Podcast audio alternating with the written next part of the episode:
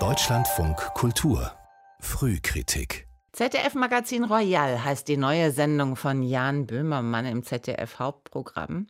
Vor gut einem Jahr verabschiedet sich der Satiriker aus dem Spartensender Neo, um nun mitten in der Corona-Pandemie am Freitagabend wieder aufzutauchen, nach der Heute-Show und vor Aspekte. Ich sage Ihnen das ganz ehrlich. Das ist kein schönes Gefühl, zu Corona-Zeiten die erste Sendung zu starten. Wir sind komplett im Pandemiemodus. Die, die Lichter sind irgendwie hängen nur halb. Wir haben, wir haben kein Publikum. Wir haben keine Menschen hier sitzen auf der Tribüne, sondern nur Mitarbeiterinnen und Mitarbeiter. Wie sich also eine solche Show unter Corona-Bedingungen gestaltet, das bespreche ich jetzt mit Matthias Dell. Schönen guten Morgen. Schönen guten Morgen. Das klang ja jetzt doch ein bisschen, na, ich will nicht sagen deprimiert, aber schon arg trübe. Hat denn die Show tatsächlich gelitten? Na, das ist natürlich auch eine Pose, in der er das performt, was der aktuelle Stand der Moderation da ist unter diesen Bedingungen. Das ist freilich so. Andererseits muss man sagen, so sehr stört das eigentlich diesen Böhmermann-Style gar nicht, äh, weil er ja weniger eigentlich wegen so Interviews und diesen klassischen älteren Late-Night-Aspekten gut ist, dass da also Gäste sitzen, die irgendwas bewerben und er mit denen gut spricht, sondern in letzter Zeit war es ja auch so, dass er eben eher so eine Form gemacht hat, die sich auch an äh, US-Vorbildern wie Trevor Noah oder John Oliver orientiert, wo es darum geht, eigentlich äh, Aufklärung zu betreiben, Informationen, stellenweise auch selber Sachen rauszufinden, ähm, sowas wie den Schufa, die Schufa-Geschichte damals oder die Sachen über das Format Schwiegermutter äh, gesucht und so weiter. Und das braucht eigentlich gar kein Publikum in dem Sinne. Das sind gut gebaute Monologe, die er auch so machen kann. Also ist eigentlich doch alles beim Alten geblieben, nur der Sendeplatz hat sich verändert und das Hauptprogramm ist da. Genau, der Status ist ein bisschen größer. Und was der neue Titel auch ermöglicht, das ist so ein Rückbezug auf die gleichnamige Sendung äh, ZDF Magazin, äh, die es von 1969 bis 1989 gab. Das war damals so Propaganda im Kalten Krieg. Die Älteren werden sich erinnern, Gerhard Löwenthal hieß der Moderator. Und das ist dann schon interessant, weil Böhmermann in diesem Arbeiten im öffentlich-rechtlichen System ein sehr starkes Medien- und Geschichtsbewusstsein hat. Unerbittlich wird das ZDF-Magazin ab sofort immer freitags nach den schadhaften Stellen in unserer Demokratie fahnden. Wir werden unabhängig, entschieden und furchtlos Stellung beziehen.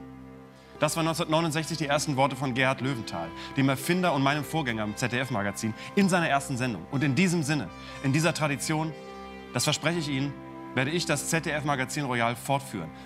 Das ist natürlich dann schon smart, diese alte Sache zu recyceln und gleichzeitig sie beim Wort zu nehmen, weil da drin da steckt ja sehr viel von dem, was öffentlich-rechtliches Fernsehen ausmacht.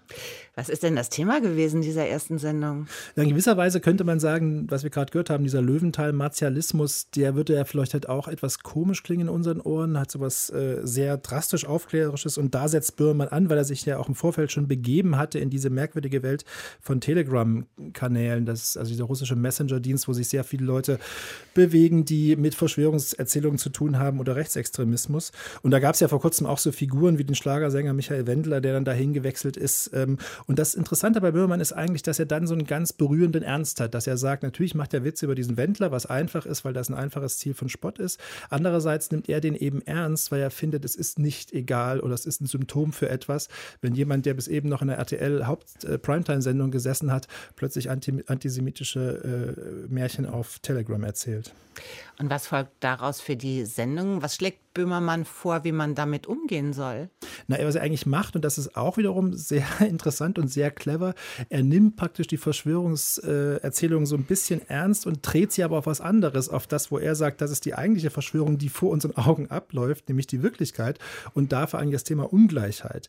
Das heißt, er nimmt diese Elitenkritik, die es da gibt in diesen Verschwörungserzählungen, wo es dann um Bill Gates und Chips geht und geht aber auf Bill Gates, den Milliardär und Leute, die eben wie er auch in Deutschland Geld haben und das ist lustigerweise ja auch so, dass das dann häufig mit solchen äh, Tropen wie aus diesen Verschwörungserzählungen garnierbar ist. Also zum Beispiel mit Nazis im Hintergrund, weil ja gerade viele der deutschen Milliardäre, die BMW-Quants oder auch die Stoscheks und so weiter, die alle ihr Geld verdient haben durch Arisierung, durch Zwangsarbeit. Und ähm, das ist praktisch der, der Clou, dass er das so dreht. Es geht jetzt um Ungleichheit und wir zeigen, wie diese Leute Einfluss auf Politik nehmen. Man nennt das dann den Stoschek-Style, wenn diese Familie in Coburg oder Berlin versucht, mit ihrer Bedeutung und ihrer Macht das zu erreichen, was sie erreichen will. Und er ist dann eben auch sehr gut darin, Sachen unter Umständen nicht zu sagen, äh, Sachen zu sagen, indem er sie nicht sagt. Wenn es zum Beispiel darum geht, warum Julia Stoschek, die Kunstsammlerin in Berlin, äh, von der Springer Zeitung nicht so viel Kritik zu erwarten hat. Warum lesen wir, wir einfachen Leute, so selten war es über den Stoschek-Style, dieses schlechte Benehmen der Familie Stoschek in der Bild-Zeitung? Oder wenigstens in der Welt am Sonntag. Warum? Ich will jetzt keine Verschwörungstheorien verbreiten, aber scrollen Sie mal im Wikipedia-Artikel von Julia Stoschek bis ganz nach unten, im Abschnitt Leben, zum letzten Satz.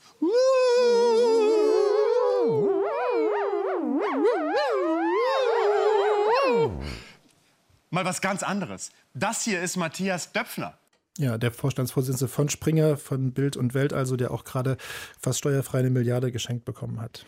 Also die erzählen mir das jetzt und vor dem Fernseher sitzen wahrscheinlich auch in Anführungszeichen die Guten, die Katholischen. Aber wird Böhmermann dann auch die Leute erreichen, die tatsächlich an diese Verschwörungserzählungen glauben? Na, eine Sache ist zumindest, dass sie den Kanal, den er bei Telegram aufgemacht hat, um quasi auch PR für das Projekt zu machen, der wird weiter betrieben. Da werden jetzt, sind auch schon gepostet irgendwelche Interviews, äh, äh Texte, die genau dieses Problem der Ungleichheit stärker in den Blick nehmen. In der Hoffnung, dass man vielleicht da Leute erreicht, die dann doch irgendwie von ihrer Verschwörung runterkommen und das Problem angucken, was wir in der Wirklichkeit Möglichkeit haben und natürlich auch für uns als andere Medien in dieser Form es so zu erzählen, so zu fokussieren, ist auch etwas, was im normalen Medienbetrieb eben nicht so häufig vorkommt und deswegen wirkt jetzt diese erste Ausgabe sehr gut und sehr klar. Matthias Dell über ZDF Magazin Royal auch abzurufen in der ZDF Mediathek.